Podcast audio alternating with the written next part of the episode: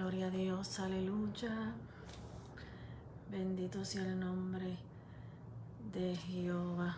Damos gloria a nuestro Señor Jesucristo en esta hora.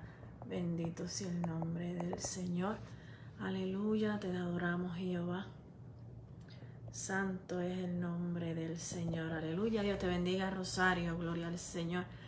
Bendito sea el nombre de nuestro Señor Jesucristo. Aleluya. Gloria al Señor. Bendito Jesús. Dios le bendiga, Dios le guarde a todos los que se van conectando en esta hora. Aquí en la página de Rompiendo Límites vive el Señor. Gloria a Jesús. Esta es la pastora Marjorie Ortiz de la Iglesia Templo de Alabanza acá en Cairo, Georgia, del Concilio Latinoamericano, con una pequeña reflexión en esta tarde. Gloria al Señor. En esta hora de lunch, muchos están en su hora de almuerzo, en su hora de break, otros estamos en los hogares ¿verdad? Bregando con nuestros niños, gloria al Señor. Pero damos la gloria a Dios que nos permite en esta hora poder conectarnos a través de estas redes cibernéticas, gloria al Señor, a través de esta página de Rompiendo Límites, dándole las gracias a Leslie por permitirnos una vez más estar aquí juntamente con ustedes trayendo palabra del Señor. Y en esta tarde quiero compartir un tema eh, que el Señor ya me había dado hace varias semanas atrás, que se llama Hay esperanza. Hay esperanza para ti, hay esperanza para el amigo que necesita escuchar de la palabra del Señor, que necesita saber que en los tiempos en los que nos encontramos necesitamos eh, en los tiempos en los que nos encontramos hay esperanza, que podemos vivir confiados en lo que Dios va a ser. Gloria al Señor. Así que usted invite a un amigo a que se conecte. Dios te bendiga, Fabiela. Qué bueno ver que estás por ahí conectadita. Gloria al Señor. Invite a alguien para que escuche esta palabra del Señor. Mientras tanto, busque su Biblia en Primera de Pedro, capítulo 1. Yo voy a estar tocando varios capítulos, varios versículos de Primera de Pedro, capítulo 1 y el capítulo 2 del libro de Primera de Pedro. Primera de Pedro capítulo 1, vamos a estar hablando ahí en ese libro acerca de que hay esperanza. Así que yo te voy a invitar a que busques tu Biblia mientras hacemos una oración. Amada Bella Melody, Dios te bendiga, pastora. Qué bueno ver que estás por ahí conectadita, gloria al Señor. Así que busca su Biblia, Primera de Pedro, capítulo 1.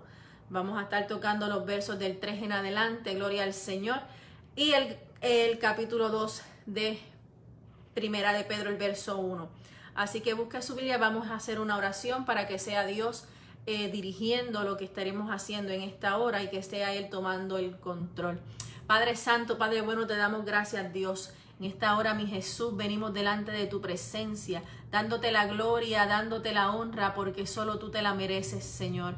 En esta hora, Padre, yo te pido que me utilices como canal de bendición para tu pueblo, que todo lo que salga de mis labios sea palabra tuya para la edificación del alma, Jehová. Te pedimos, Padre, que glorifiques tu vida en medio de tu pueblo, en medio de los que se conecten, Señor, y de las personas que estarán viendo este video luego, Padre Santo. Que seas tú, mi Dios, derramando de tu Espíritu Santo y dando convicción, Padre Santo, a tu pueblo. Gracias Dios mío, porque sabemos que tú has de hacer, porque sabemos que tú estás haciendo y seguirás haciendo en medio de tu pueblo y en medio de esta página y en medio de cada hermana que se conecta y que trabaja para esta página. Gracias Señor, en el nombre de Jesús. Amén y amén. Así que busque ahí su, su Biblia en Primera de Pedro, capítulo 1. Voy a leer los versos del 3, el Dios mío, del 3 al 7, gloria al Señor. Y luego vamos a leer los versos 13 al 17 y luego el verso 22 y luego el capítulo 2, el verso 1. Lo repito por si para que no se me pierda.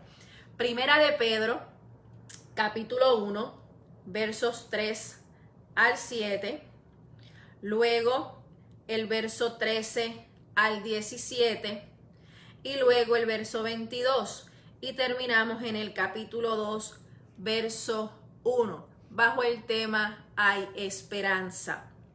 Y leemos la palabra en el nombre del Padre, del Hijo y del Espíritu Santo. Amén.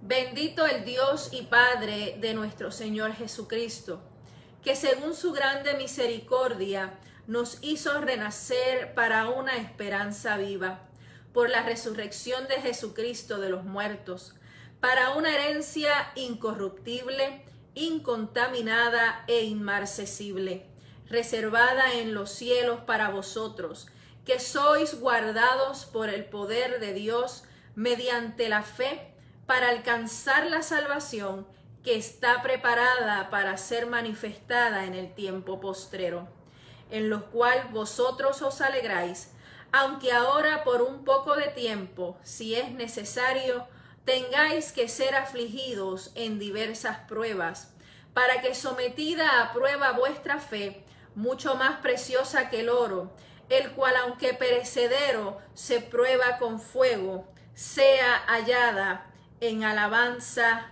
gloria y honra cuando sea manifestado Jesucristo. Vaya conmigo ahora al verso 13 al 17. Por tanto, ceñid los lomos de vuestro entendimiento, sed sobrios y esperad por completo en la gracia que se os traerá cuando Jesucristo sea manifestado como hijos obedientes no os conforméis a los deseos que antes teníais estando en vuestra ignorancia, sino como aquel que os llamó es santo, sed también vosotros en toda vuestra manera de vivir, porque escrito está, sed santos porque yo soy santo. Y si invocáis por Padre aquel que sin acepción de personas juzga según la obra de cada uno, conducíos en temor todo el tiempo de vuestra peregrinación. Verso 22. Habiendo purificado vuestras almas por la obediencia a la verdad, mediante el Espíritu, para el amor fraternal no fingido, amaos unos a otros entrañablemente, de corazón puro. Y el capítulo 2, verso 1. Desechando pues toda malicia, todo engaño, hipocresía, envidias y todas las detracciones. Desead como niños recién nacidos la leche espiritual no adulterada, para que por ella crezcáis para salvación, si es que habéis gustado la benignidad del Señor. Gracias Señor por tu palabra, la que nos habla, la que nos corrige en esta durante nuestro caminar y nuestra vida. Y yo quiero decirte en esta tarde que hay esperanza.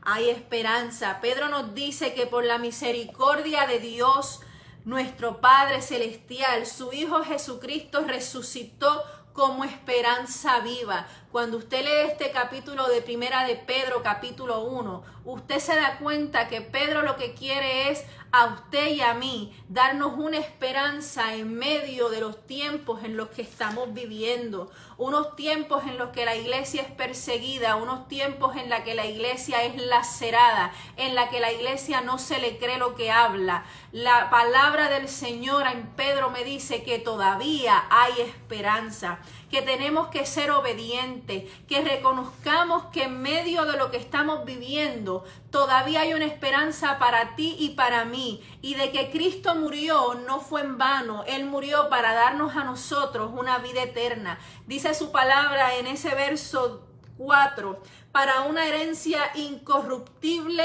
incontaminada e inmarcesible yo no sé si usted se ha puesto a buscar lo que significan cada una de estas palabras, pero cuando uno estudia y lee la palabra del Señor, puede darse cuenta que no es cualquier cosa. Cuando la Biblia me habla de que Jesucristo por su resurrección, cuando Él se fue al cielo a prepararnos morada, a darnos una herencia para que cuando nosotros vayamos al cielo podamos encontrarnos con algo perfecto una herencia incorruptible, una herencia que no puede ser dañada, no puede ser trastocada, no puede ser lastimada, una herencia que no tiene contaminación alguna, es una herencia pura. Es una herencia perfecta, al igual que es inmarcesible. Cuando usted busca la definición de inmarcesible es que no se puede marchitar. Así que esta herencia es eterna y esa herencia Jesucristo fue al cielo a prepararla para usted y para mí. Por eso es que por hoy te tengo que decir que todavía hay esperanza. Hay una esperanza en la cual estamos esperando nosotros para llegar al cielo. Una vez nosotros lleguemos allá, para aquellos los que nos hemos guardado, para aquellos que hemos creído en el Señor Jesucristo, tenemos derecho a esa herencia, pero necesitamos vivir una vida en santidad. Necesitamos acordarnos que Dios es santo. Necesitamos recordar que nuestro caminar aquí en la tierra tiene que ser igualado a lo que Cristo caminó también. Quiere decir que tenemos que vivir santos, separados del pecado, para poder alcanzar esta herencia que el Señor Jesucristo se fue a preparar para usted y para mí. Pero todavía hay esperanza, todavía Cristo está esperando a que tú tomes la decisión de servirle. Dice su palabra que esta herencia por un poco de tiempo es necesario que usted y yo la probemos a través de nuestra fe. Dice el verso 5, el verso 4, en lo cual vosotros os alegráis aunque ahora por un poco de tiempo, si es necesario, tengáis que ser afligidos en diversas pruebas. El caminar en el Señor traerán pruebas, traerán luchas, traerán situaciones, diferentes situaciones. Pero yo te puedo garantizar que son puestas ahí para probar nuestra fe, que son puestas ahí para que mientras nosotros caminemos podamos ver la mano de Dios obrar en medio de ella. Dice que es necesario que tengáis que ser afligidos. Mire, es necesario que usted y yo pasemos por las pruebas y las situaciones en las que nos encontramos, o por las que hayamos pasado, o las que vendrán. ¿Usted sabe por qué? Porque a través de ellas nosotros podemos ver la mano de Dios obrar. Pero para que la mano de Dios obre en medio de las pruebas es necesario que nosotros creamos y confiemos en un Cristo de poder. Es necesario que usted y yo nos paremos en la brecha y creamos en el Señor Jesucristo.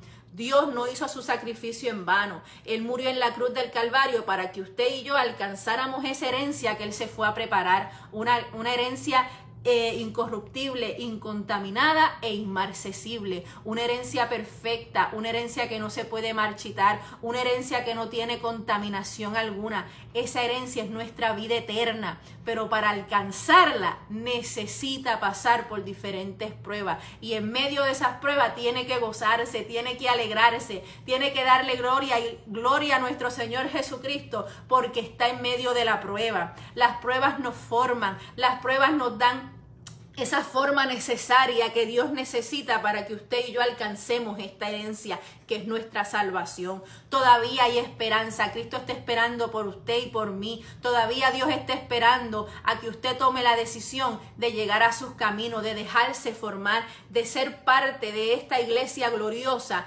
que es la iglesia de Jesucristo. Una iglesia que Él viene a buscar limpia, pura y sin mancha pero es necesario que nuestra fe sea sometida a prueba. Es necesario que usted y yo pasemos por diferentes situaciones. Es necesario que seamos probados como el oro. La palabra del Señor es clara. Hay que alcanzar la salvación. Tenemos que alcanzar la estatura del varón perfecto. Y para alcanzar esa estatura del varón perfecto es necesario que pasemos por diversas pruebas, por diferentes situaciones, pero que nos gocemos en medio de ella, porque es necesario para alcanzar la vida eterna. Ahora bien, esta salvación nos fue revelada. Hay esperanza, tenemos una herencia que alcanzar. Pero ¿cómo yo voy a alcanzar esa, esa herencia que el Señor Jesucristo tiene preparada para ti y para mí? Dice el verso 13 que yo tengo que ceñir los lomos de vuestro entendimiento. Cuando usted se va a buscar la definición de lomos eh, en, eh, en la Biblia o lo que quiere decir en este lugar, es necesario que mientras tanto el Señor viene por su iglesia, Mientras tanto Dios viene a buscarnos a ti y a mí. Nosotros ceñamos nuestros lomos de vuestro entendimiento. Y lomo no es otra cosa que fortalecernos, fortalecernos en lo que conocemos, fortalecernos en su palabra. Quiere decir que usted tiene que estudiar a diario la Biblia, esta santa palabra que el Señor nos ha permitido tener. Esta hermosa palabra que está aquí es la que usted y yo tenemos que estudiar todos los días. Tenemos que fortalecer nuestro espíritu a través de la lectura de la palabra. Yo no me cansaré de decirlo nunca y lo digo en mi iglesia y se lo digo a mis ovejas y donde quiera que me puedo parar lo tengo que decir. Si mientras yo lea esto con la sabiduría que proviene del cielo, la sabiduría que Dios nos da, si nosotros se la pedimos, jamás podremos ser engañados. Hoy mucha gente está siendo engañada porque no ha, ha sacado el tiempo de estudiar la palabra del Señor. Y la palabra me dice a mí, Pedro me dice, que mientras tanto Cristo viene por su iglesia, que mientras tanto Cristo viene a buscarnos a nosotros, nosotros tenemos que ceñir nuestros lomos, eh, los lomos de vuestro entendimiento, del conocimiento que Dios nos ha dado a través de su palabra. Tenemos que fortalecernos en ella. La palabra del Señor es la que me guía a mí a toda verdad. No hay una verdad absoluta más importante y real que su palabra, su Biblia. Y usted tiene que aprender a sacar ese tiempo en el que usted lea la Biblia y fortalezca su entendimiento. También me dice ahí que yo tengo que ser sobrio. ¿Usted sabe lo que es eso? ¿Sabe lo que es ser sobrio? Ser templado, ser moderado, ser prudente, ser cauteloso, ser precavido, ser reservado. Todo eso es ser sobrios. Yo tengo que ser cauteloso. ¿En qué yo tengo que ser cautelosa? En qué es lo que yo entra por mis ojos. ¿Qué es lo que yo veo en la televisión? ¿A qué yo le estoy prestando atención? Lo que estoy, lo que estoy viendo en la televisión, lo que estoy escuchando, edifica al Señor, alaba el nombre del Señor, lo fortalece.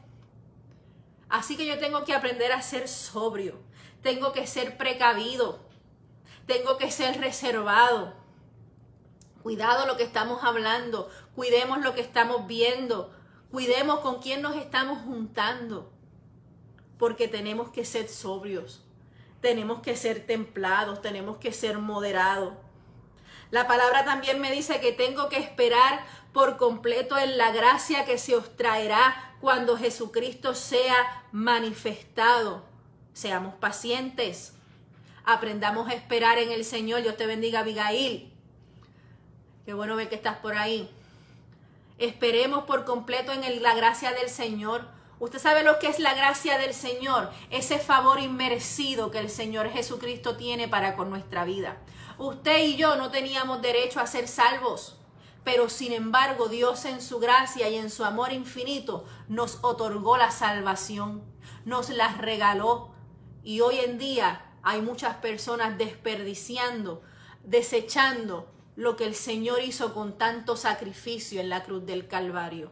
Sacrificio por amor, pero sacrificio que usted y yo tenemos que ser agradecidos de que el Señor lo hizo porque Él murió por los pecados de cada uno de nosotros. Él murió por cada cosa que usted y yo hemos cometido en este mundo. Y esa gracia del Señor es la que nosotros estamos esperando. Esa gracia que el Señor va a traer cuando Él venga por su pueblo a otorgarnos la vida eterna. Tenemos que esperar en esa gracia. No podemos desesperarnos y estar eh, repitiendo por ahí a cada rato que ya venga el Señor. Sí estamos locos de que venga el Señor, pero tenemos que tener la misericordia del Señor, tenemos que entender que todavía hay esperanza, hay que decirle a este mundo que hay esperanza, que todavía Dios está esperando que se arrepientan de sus pecados, todavía Dios está esperando a que tú tomes la decisión de llegar a los caminos del Señor, que dejemos de estar pensando en pajaritos preñados, que dejemos de estar pensando en cosas que no edifican nuestra alma, que dejemos de estar luchando con nuestras propias fuerzas el Señor está esperando por ti, por mí. Todavía hay esperanza, pueblo. Todavía tenemos que decirle al mundo que hay una esperanza viva que se llama Jesucristo, que murió en la cruz del Calvario y se fue a hacernos una herencia perfecta, una herencia que no se marchita, una herencia que no puede ser contaminada por nada ni por nadie. Y esa esperanza y esa herencia se llama vida eterna. Si queremos vivir eternamente con Cristo, es necesario que empecemos a hacer lo que dice su palabra, que empecemos a ver lo que dice Primera de Pedro, como está escrito en su palabra, que comencemos a, a fortalecernos en su palabra para no ser engañados, pueblos, el pueblo del Señor está siendo engañado porque no hay gente que se levante con voz de alerta, con voz de trompeta, a decirle al mundo que Cristo es real. Y tenemos que levantarnos nosotros, los que tenemos la verdad, que su palabra, no hay otra, no hay más palabra, no hay nada más verdadero que su palabra, la que está escrita en la Santa Biblia.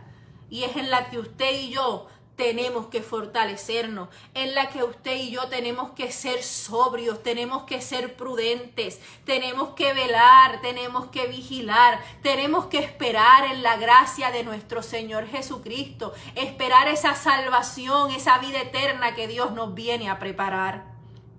También me dice la palabra que tengo que ser obediente, como hijos obedientes que mucho nos cuesta. Aleluya. Que mucho le cuesta al ser humano ser obediente. Decía yo ayer en un pequeño pequeña reflexión en el día de ayer que hay algo que al mundo no le gusta y se llama sometimiento. Al ser humano no le gusta someterse. Al ser humano no le gusta seguir las reglas establecidas nos gusta buscar caminos más cortos. Somos por naturaleza humana, por la humanidad, somos incorregibles, somos desobedientes, somos rebeldes.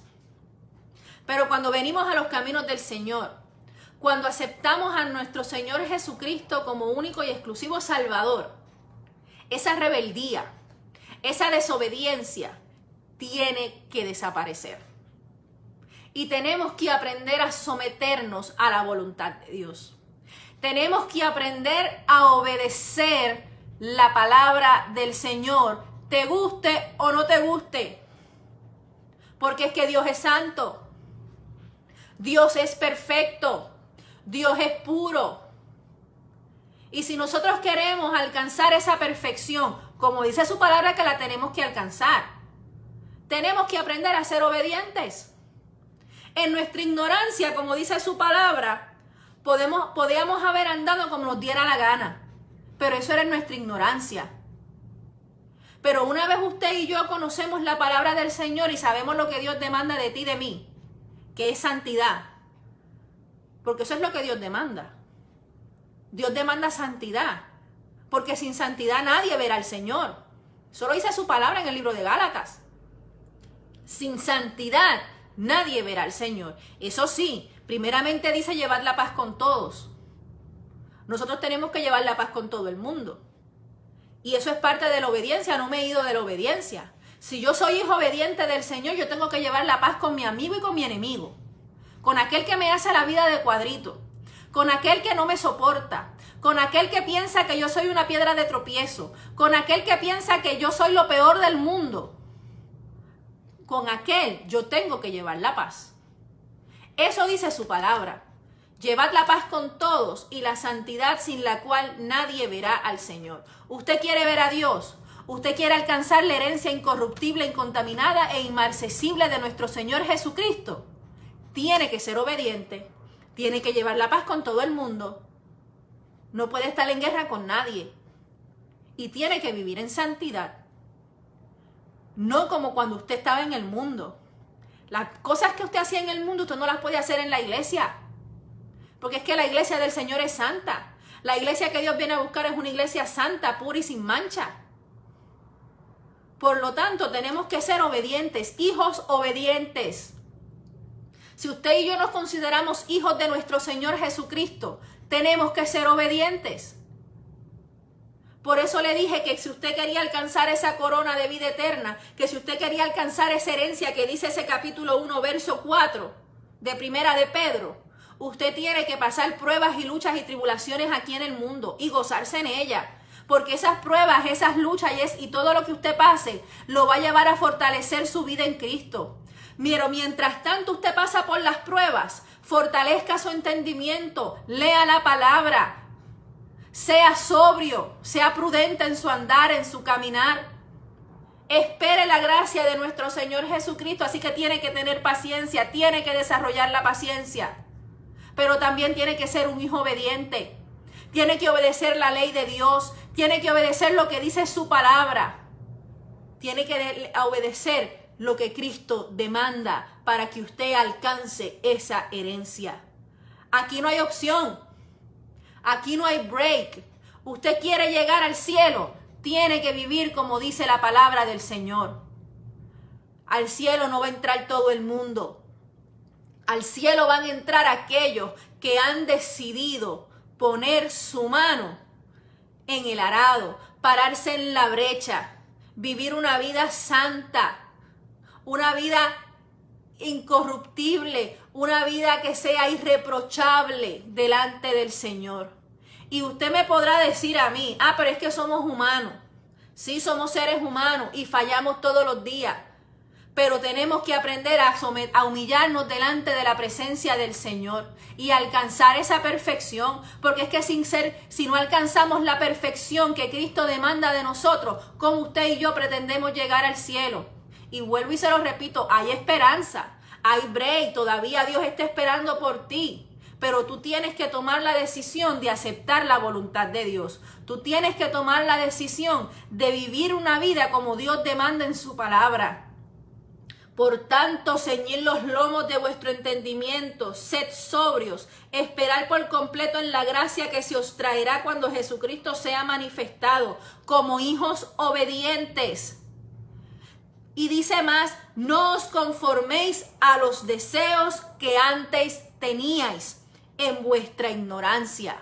La carne tienes que someterla al Señor. Esto que está aquí, este estuche, tiene que ser sometido a la voluntad de Dios. No podemos estar dejando llevarnos por lo que yo quiero. El yo quiero, lo que yo deseo, no importa. Aquí lo importante es lo que Dios quiere. Lo que Dios le importa de ti y de mí. Hay una esperanza, seguro que la hay. Dios es nuestra esperanza y Él está esperando por ti y te está dando la oportunidad. Pero necesitas dejar de guiarte por tus deseos naturales. Aquí los deseos que importan son los del Señor, son los de Jesús. Ya usted y yo no somos importantes. Aquí el importante es Dios. Lo que usted quiera ya no importa, es lo que importa es lo que quiera Dios. Es así de simple. Y a lo mejor usted podrá pensar, no, es que no, es que yo tengo derecho a decidir. Claro que usted tiene derecho a decidir si va al cielo o si va al infierno. Usted decide. Pero yo te puedo garantizar que la vida eterna, la vida placentera, la vas a tener en el Señor, no en el mundo. Porque es que este mundo no ofrece nada bueno. Y en medio de lo que estamos viviendo, Pedro nos está diciendo que tenemos que levantar nuestras cabezas, que tenemos que vivir de acuerdo a lo que dice su palabra, que, que entre tanto Cristo viene, fortalezcamos el entendimiento, seamos sobrios, seamos obedientes a la palabra del Señor, esperemos en la misericordia y en la gracia de nuestro Señor Jesucristo. Estamos a la espera de que Cristo venga por su iglesia y eso es ahorita. Eso es ya mismo. Ya nos falta mucho para que Cristo venga por su pueblo. Y nosotros no queremos que te pierdas. Al menos yo no quiero que te pierdas. Yo no puedo predicarte un evangelio light. Yo no puedo predicarte solamente el Dios de amor y misericordia. Yo tengo que predicarte que sí Dios es amor, que sí Dios es misericordioso, pero que también Dios es un Dios celoso y es un Dios de fuego consumidor. Que si tú no caminas de acuerdo a la voluntad de Dios, que si tú no caminas a como dice su palabra, lamentablemente no puedes entrar al reino de los cielos. Y eso no es ser cruel, eso no es ser este, fanático, eso es decirte la triste realidad. Yo no te estoy juzgando. La que te juzgue es la palabra. En ella es la que nos tenemos que reflejar. La Biblia, la palabra del Señor, es nuestro reflejo. Es la que nos dice cómo tenemos que caminar. Así que yo te estoy invitando a que reconozcamos a cómo tenemos que caminar si queremos alcanzar esa herencia incorruptible, inmarcesible e incontaminada que el Señor se fue a prepararnos. Hay esperanza, pero me dice su palabra que yo tengo que ser santo. Eso lo dice ahí y lo leímos. Ese verso 15 dice, sino como aquel que os llamó es santo, sed también vosotros santos en toda vuestra manera de vivir. Ahí no dice alguna manera de vivir, en ciertas cosas. No, es en toda mi manera de vivir que yo tengo que ser santo. Porque escrito está, sed santos porque yo soy santo. Dios demanda santidad. Dios demanda que usted y yo seamos santos en toda vuestra manera de vivir. Por lo tanto, mi actitud, mi forma de hablar, mi forma de comportarme, mi forma de vestirme, todo tiene que reflejar la santidad de Dios. Así que, mi hermano, esto es serio. El Evangelio es algo serio. Servir a Cristo no es un chiste. Servir a Cristo es algo bastante, bastante serio. Tenemos que vivir en santidad, en todo, no en ciertas cosas. Usted no le puede quitar páginas a la Biblia. Por eso dice que tiene que fortalecer su entendimiento. Por eso es que ahí me dice, al principio en ese verso 13 me dice, ceñir los lomos de vuestro entendimiento. Y ya le dije, lomos es fortaleza. Yo tengo que fortalecer mi entendimiento. Si yo no quiero ser engañado, si yo no quiero que el mundo me crucifique, o el mundo no, porque el mundo siempre te va a crucificar. Al usted venir a los caminos del Señor es lacerado, es vituperado, es dañado.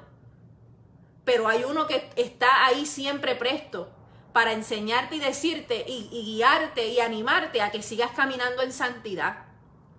Ese es Jesucristo, ese es su Espíritu Santo. El Espíritu Santo es el que transforma nuestra vida. Pero el Espíritu Santo te va a transformar tu vida y va a transformar mi vida cuando nosotros nos dejemos transformar, porque esto es decisión. Esto es decisión.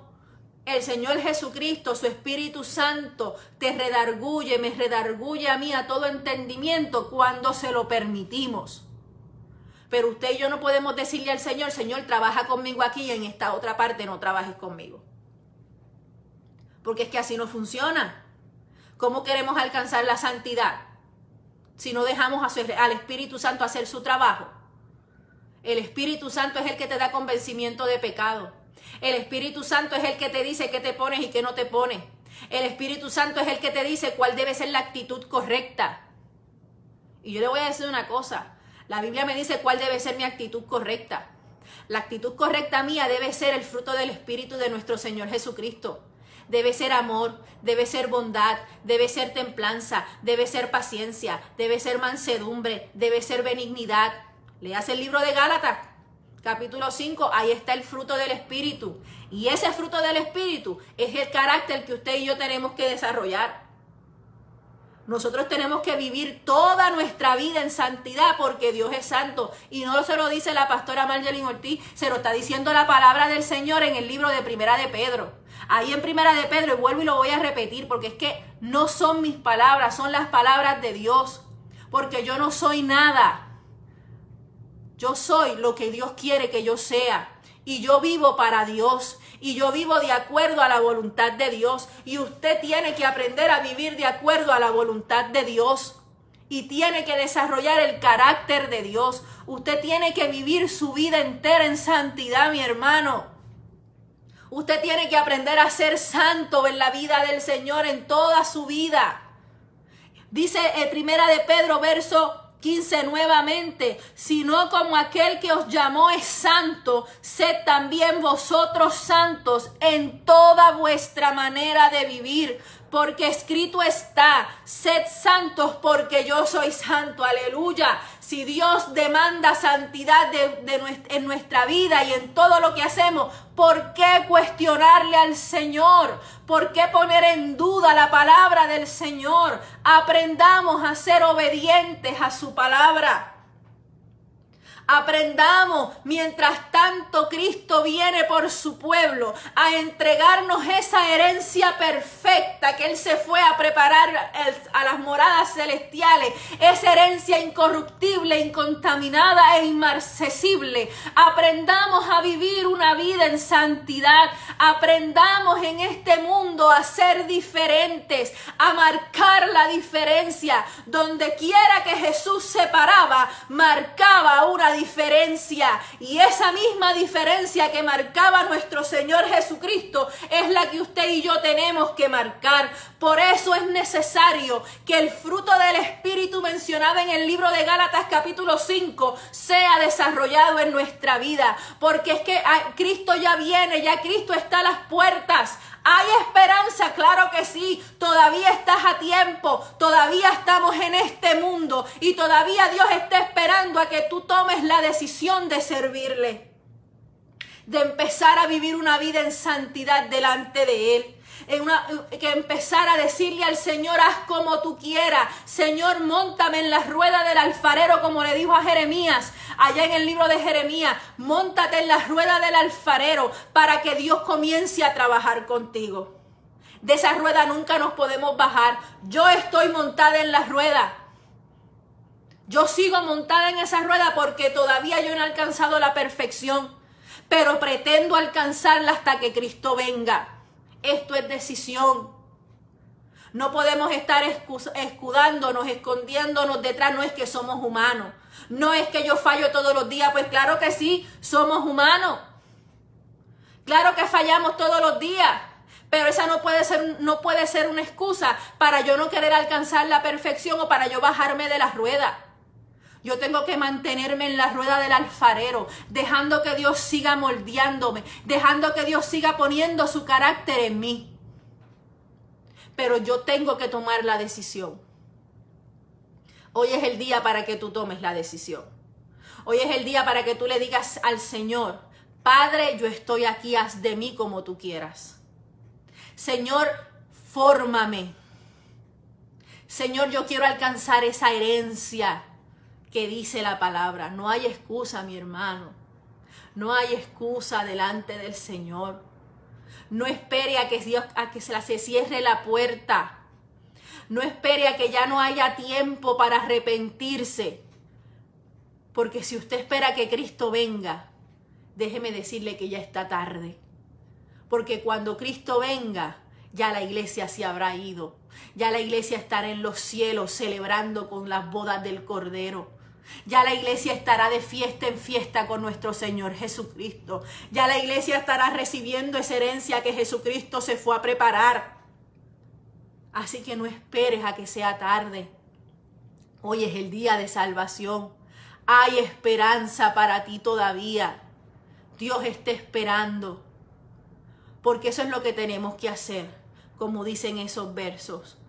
Fortalecer nuestra enseñanza nuestro entendimiento. Tenemos que esperar en el Señor. Tenemos que ser hijos obedientes. Tenemos que dejar nuestros deseos carnales afuera y dejar que el Señor nos moldee. Vivir una vida en santidad. ¿Usted sabe qué es lo que usted no puede hacer? Sí, porque es que aquí están las dos partes. Está lo que tiene que hacer y lo que no debe hacer. Me dice el verso 22 muy importante, pero no lo quiero dejar. Habiendo purificado vuestras almas por la obediencia a la verdad, mediante el Espíritu, para el amor fraternal no fingido, amaos unos a otros entrañablemente de corazón puro. Mi hermano, tenemos que purificarnos. Tenemos que amarnos los unos a los otros. Dios resumió sus mandamientos en dos. Amarás al Señor tu Dios con todo tu corazón, con toda tu alma, con todo tu ser y a tu prójimo como a ti mismo. Amor no fingido, amor real. Porque usted sabe qué, hay mucha gente por ahí fingiendo amor. Hay mucha gente por ahí diciendo te amo, te quiero, pero en su corazón no lo sienten. Usted sabe algo, mi hermano. Usted puede engañarme a mí, usted puede engañar al que le está diciendo te amo, pero a Dios no lo puede engañar. Porque dice la palabra del Señor que el que pesa y escudriña los corazones se llama Jesucristo. Por lo tanto, a Dios nadie lo engaña. Pero yo tengo que hacer mi parte. Dios sabe, Dios me conoce, pero yo tengo que hacer mi parte. Yo tengo que purificarme en obediencia, en sometimiento, lo que no le gusta a nadie, obedecer, someterse. Y es necesario que usted y yo nos sometamos a la voluntad de Dios y seamos obedientes a lo que dice su palabra. Y que el Espíritu Santo es el que nos va a guiar a ese amor fraternal, a ese amor no fingido. Por eso le dije que tenemos que dejar que el Espíritu Santo haga su parte. Yo voy a hacer la mía, que es someterme, que es ser obediente, que es tratar de vivir mi vida en, santidad para alcanzar la perfección del varón perfecto que es Cristo Jesús, Señor nuestro. Esa es mi parte. Y el Espíritu Santo va a ser la otra, que es decirme qué es lo que está mal. El Espíritu Santo me va a guiar a vivir la vida en santidad. El Espíritu Santo me va a llevar a mí a examinarme diariamente y verme y autoanalizarme y ver qué es lo que yo tengo que cambiar. Ese es el trabajo del Espíritu Santo. Pero tú se lo tienes que permitir. Tú tienes que permitir ser purificado. Tú tienes que permitir que el Espíritu Santo te lleve a ese amor fraternal. Tenemos que hacer nuestra parte. Hay esperanza y yo no me voy a cansar de decírtelo hasta que Cristo me lleve. Cuando Cristo me lleve, no sé si alguien te lo dirá, pero hoy, hoy, agosto 10, lunes 10 de agosto, yo te estoy diciendo que todavía hay esperanza, que si tú le permites al Espíritu Santo entrar a tu vida, que si tú le dices, le permites al Señor entrar en tu vida y transformarte y montarte en la rueda del alfarero y no bajarte de ella, alcanzarás la herencia que Cristo se fue a preparar. Eso es lo que yo te puedo decir. Ahora, como una cosa te digo la otra, ¿qué tenemos que dejar? Simple. Dice el capítulo 2 de Primera de Pedro, Verso 1. Desechando pues toda malicia, todo engaño, hipocresía, envidias y todas las detracciones. ¿Usted sabe lo que es malicia? Toda malicia es la, es la cualidad por lo que hago algo perjudicial. Es la intención de hacer el mal. Usted no puede tener malicia, usted no puede estar actuando mal, usted no puede estar teniendo en su vida deseándole mal a la gente. Usted no puede estar mandando a la gente para el infierno, usted no puede estar diciéndole a la gente eso está mal o haciendo cosas para que la gente se sienta mal. Es la intención de hacer mal. Tenemos que dejar toda malicia. Tenemos que aprender a purificarnos. Tenemos que aprender a vivir una vida como Cristo quiere. Dejemos de ser maliciosos. Dejemos de estar diciéndole a la gente, haciéndole daño a la gente por, por simplemente hacerle mal, porque le dio la gana. Porque es que Pedro me está diciendo en su palabra que yo tengo que dejar toda malicia. Así que yo no puedo tener intenciones de mal contra nadie. Yo tengo que buscar el bien del mundo, el bien del ser humano. No puedo ser malicioso. Tengo que dejar todo engaño. No te podemos ser mentiroso. No podemos estar mintiéndole a la gente. Tenemos que aprender a ser sinceros, a ser genuinos, a ser verdaderos. Todo engaño es ser mentiroso. Y eso al Señor no le agrada. Tenemos que dejar de ser, de ser mentirosos en la vida. Tenemos que dejar de ser hipócritas. Tenemos que dejar de ser dobles caras. A Dios no le agrada la hipocresía. Y no se lo estoy diciendo yo. Lo dice la Biblia, lo dice su palabra. Dice, lo dice ahí. Desechando, dejando. Eso es desechar, es dejar, es sacar, es eliminar. Toda intención de hacer mal, toda mentira, toda hipocresía, toda doble cara. Yo tengo que ser íntegro. La Biblia me dice que Dios está buscando hombres y mujeres íntegros delante de su presencia. La integridad en el ser humano debe ser su norte. necesitamos ser íntegros, ser genuinos, ser verdaderos. Tenemos que dejar todo. mira, no podemos ser envidiosos. No es que está la envidia buena y la envidia mala. No es envidia de la buena. Mire, mi hermano, envidia es envidia. No hay envidia buena o envidia mala. Es envidia. Yo no puedo estar deseando lo que otro tiene. Yo me tengo que alegrar con lo que tiene mi hermano. Gloria a Dios, Dios te lo bendiga. Dios te lo permita disfrutar. Pero no puede estar envidiándole lo que él tiene. Ah, no, como él tiene un carro del año, yo quiero el del año que viene. Para hacerle la competencia. Eso es ser envidioso. Y a Dios la envidia no le agrada. La hipocresía mucho menos. Y a lo mejor al, empezar en esta parte del mensaje, cortan el video porque a nadie le gusta escuchar las cosas que a Dios no le agradan. No, mientras me dicen que Dios es amor, que Dios es misericordioso, amén, aleluya y gloria a Dios. Pero cuando Dios nos reprende y Dios nos dice por su palabra lo que no le agrada, lo que tenemos que dejar en nuestra vida, ah, no, eso a Dios no le gusta.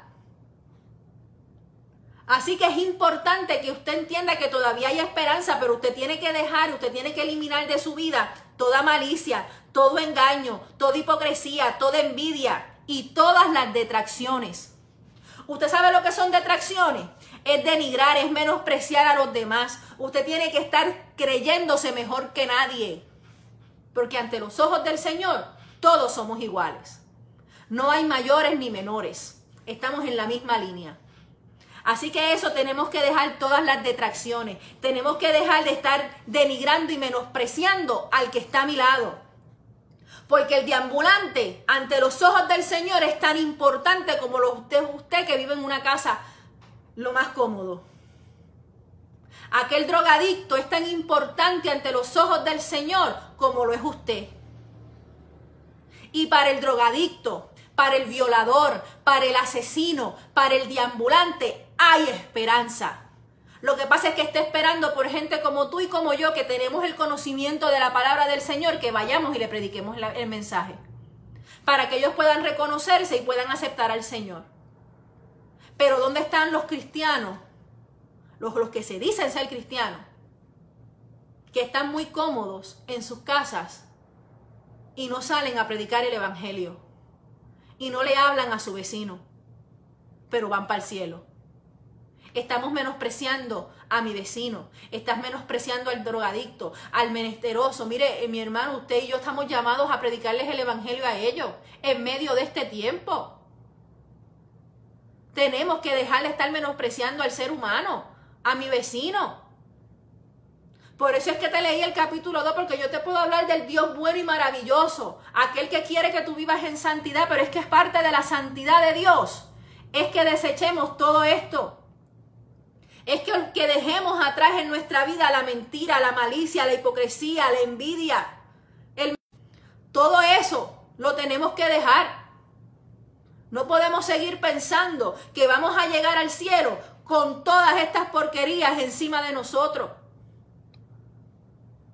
¿Qué cuesta? Claro que cuesta. La palabra me dice que yo tengo que morir, hacer morir la carne todos los días. Todos los días yo me tengo que levantar y decirle a esta carne, tú no me dominas, a mí me manda Dios. Eso es todos los días. Todos los días tenemos que dominar la carne. Todos los días tenemos que someterla a la voluntad de Dios.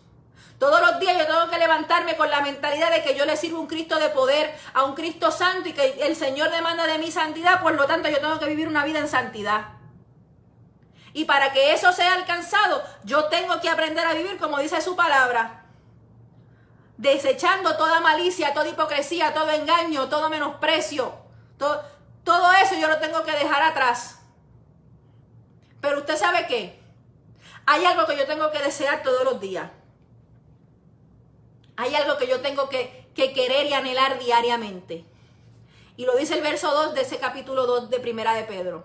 Desead como niños recién nacidos la leche espiritual no adulterada, para que por ella crezcáis para salvación, si es que habéis gustado la benignidad de Dios. Yo tengo que desear esta palabra todos los días. Yo tengo que, que querer, que anhelar, que desear todos los días que el Espíritu Santo de Dios me hable. Yo tengo que desearlo todos los días que Dios hable a mi vida. Yo tengo que desear todos los días la salvación de mi alma. Pero usted sabe una cosa, esto solamente lo desean aquellos que habéis gustado la benignidad de Jehová. ¿Usted sabe qué es la benignidad de Jehová? La buena voluntad de Dios. ¿Usted sabe cuál es la buena voluntad de Dios? Que usted y yo alcancemos salvación, que usted y yo alcancemos vida eterna, que usted y yo alcancemos esa corona de vida que el Señor nos tiene preparada. Aleluya. Eso es lo que Dios está demandando de nosotros. Pero usted tiene que desearlo. Usted tiene que anhelarlo. Mi hermano, si usted no desea la salvación, ¿cómo pretende alcanzarla? Nosotros Deseemos como los niños recién nacidos la leche espiritual no adulterada. ¿Y usted sabe por qué hace la comparación con niños recién nacidos? Porque el niño recién nacido siempre tiene hambre. Tiene hambre. Y nosotros necesitamos todos los días tener hambre de que Dios nos hable, tener hambre de que Dios me salve. Yo tengo que desear mi salvación todos los días. Yo tengo que desear esa herencia que el Señor se fue a preparar, incontaminada, incorruptible e inmarcesible. Yo tengo que desearla todos los días. Santo es el nombre del Señor. ¿Cómo pretendo tenerla si no deseo, si no tengo el anhelo de servirle a un Cristo de poder? Si prefiero vivir en este mundo con lo que el mundo me ofrece. Este mundo no ofrece nada bueno, mi hermano. Lo único que usted y yo tenemos que alcanzar y anhelar es nuestra salvación. Y usted y yo anhelaremos esa salvación mientras hagamos lo que dice su palabra en los versos anteriores que leímos. Que seamos fortalecidos en el entendimiento. Mi hermano, hay una receta que no puede fallar. Y es la receta del ayuno, de la oración, de la vigilia, de la lectura de la palabra. Yo tengo que, aunque esté en mi casa, por X o Y razón, porque las iglesias no se permitieron abrir, porque yo le voy a decir una cosa, si su iglesia está abierta, corra a la iglesia y congréguese con sus hermanos y deje el miedo. ¿Usted sabe por qué? Porque es que la palabra me dice que yo no puedo dejar de congregarme como muchos tienen por costumbre en aquel tiempo. Y el tiempo que me habla ese verso es el tiempo de hoy. Es, la, es el tiempo que estamos viviendo usted y yo. Este tiempo de los últimos tiempos donde el Señor nos está llamando. Este es el tiempo que Dios está declamando porque su iglesia se congregue, porque su iglesia le busque en espíritu y en verdad y dejemos de estar poniéndole excusas al Señor. No es tiempo de ponerle excusas porque es que no existen. Si su iglesia está abierto, corra a su iglesia, congréguese, adore junto con sus hermanos. Si su iglesia no ha podido abrir, allí en su casa, si su pastor transmite por las redes sociales, congréguese por las redes sociales con sus pastores, apoye sus cultos virtuales. Pero no deje de hacer lo que dice su palabra. Comience a vivir una vida en santidad porque es que Dios la demanda completa. No es a medias. Toda mi manera de vivir debe ser una vida santa, porque es que al Dios que yo le sirvo es un Dios santo y demanda santidad. Deseemos como niños recién nacidos adorar, glorificar el nombre del Señor. Claro está, como dice el verso siguiente, si es que habéis gustado la benignidad del Señor. Si eres agradecido, si te gusta la buena voluntad de Dios para tu vida, comienza a desear buscar de la presencia del Señor todo el tiempo. Hay esperanza. Todavía Dios te da la oportunidad de querer esa herencia que Él se fue a preparar para ti y para mí. Si nosotros vivimos como dice su palabra, como leímos hoy, y con esto termino, si nosotros hacemos y vivimos una vida santa delante del Señor, alcanzaremos la salvación. Y esa herencia incorruptible, incontaminada e inmarcesible que está reservada en los cielos para ti y para mí, la lograremos alcanzar. Pero tenemos que cumplir con su palabra. Tenemos que cumplir con lo que Dios demanda en su palabra. Esto es decisión, mi hermano. Usted tiene que tomar la decisión. Usted decide si camina con Dios o si no camina con Dios. Aquí solo hay dos caminos. O vamos al cielo o vamos al infierno. Y yo no quiero que vayas al infierno. Yo quiero que alcances la vida eterna. Amén. Así que yo lo dejo en tus manos. Si usted necesita la oración, escríbanos aquí en el video. Y tanto esta servidora como las demás hermanas de esta página Rompiendo Límites estaremos orando por usted. Antes de terminar, quiero levantar un clamor y una oración por mi cuñado, que en esta hora o ya debe haber o debe estar en sala de operaciones, le están operando su hombro y mientras hay un pueblo orando, yo sé que Dios le dará la victoria y saldrá todo bien en el nombre del Señor.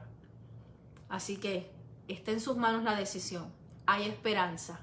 Así que yo voy a levantar, me escriben por ahí Fabiela Visoso me escribe que hay una vida para Cristo, gloria al Señor. Amén, eso es amén. Esa vida que aceptó al Señor, yo le invito a que ore conmigo en esta hora, repita conmigo esta oración. Padre Santo, en esta hora, yo me humillo ante tu presencia. Yo reconozco, Señor, que tú eres el único que puede traer salvación a mi vida. En esta hora yo te pido, mi Dios, que me tomes en tus manos y me transformes y hagas conmigo de acuerdo a tu voluntad. Gracias, Señor, por tu amor y por tu misericordia, porque has llegado a tiempo a mi vida. En el nombre de Jesús. Amén y amén. Y ahora únase conmigo en clamor por mi cuñado. Lléveselo en sus oraciones para que salga bien de la operación y para que la recuperación sea victoriosa. Él se llama Raúl Ortiz, así que ore conmigo. Padre Santo, Padre bueno, en esta hora clamamos ante ti, Jehová, por nuestro hermano Raúl Ortiz, Padre Santo, que seas tú, Señor, poniendo tu mano, que tú seas siendo el cirujano por excelencia, que todo lo que allí en esa sala de operaciones se esté realizando sea tu mano poderosa en control, Jehová. Te pedimos, Señor, que cuando Él salga de esta cirugía, mi Señor, tú le des pronta recuperación. Si no es que cuando los médicos abran ya tú hayas sanado, Padre Santo, toda enfermedad y toda dolencia, Padre Santo. Creemos en un Dios de poder.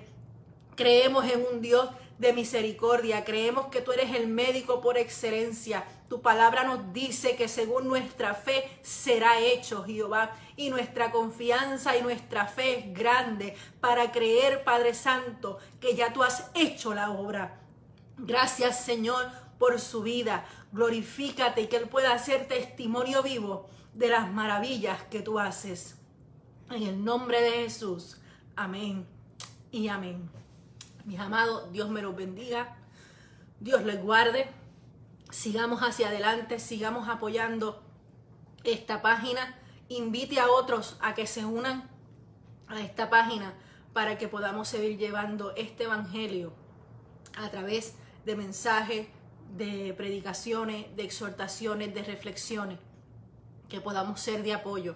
Si tiene una iglesia donde congregarse, cerca de donde usted está y está abierta, corra a los pies de Cristo. Todavía hay esperanza. Corra, corra a las iglesias que están abiertas. Dele gloria, glorifique al Señor, porque todavía hay pueblo que se levanta, todavía hay pueblo que está clamando y que está luchando por mantenerse santos en medio de lo que nos encontramos. Así que sigamos hacia adelante. Dios les bendiga y Dios les guarde.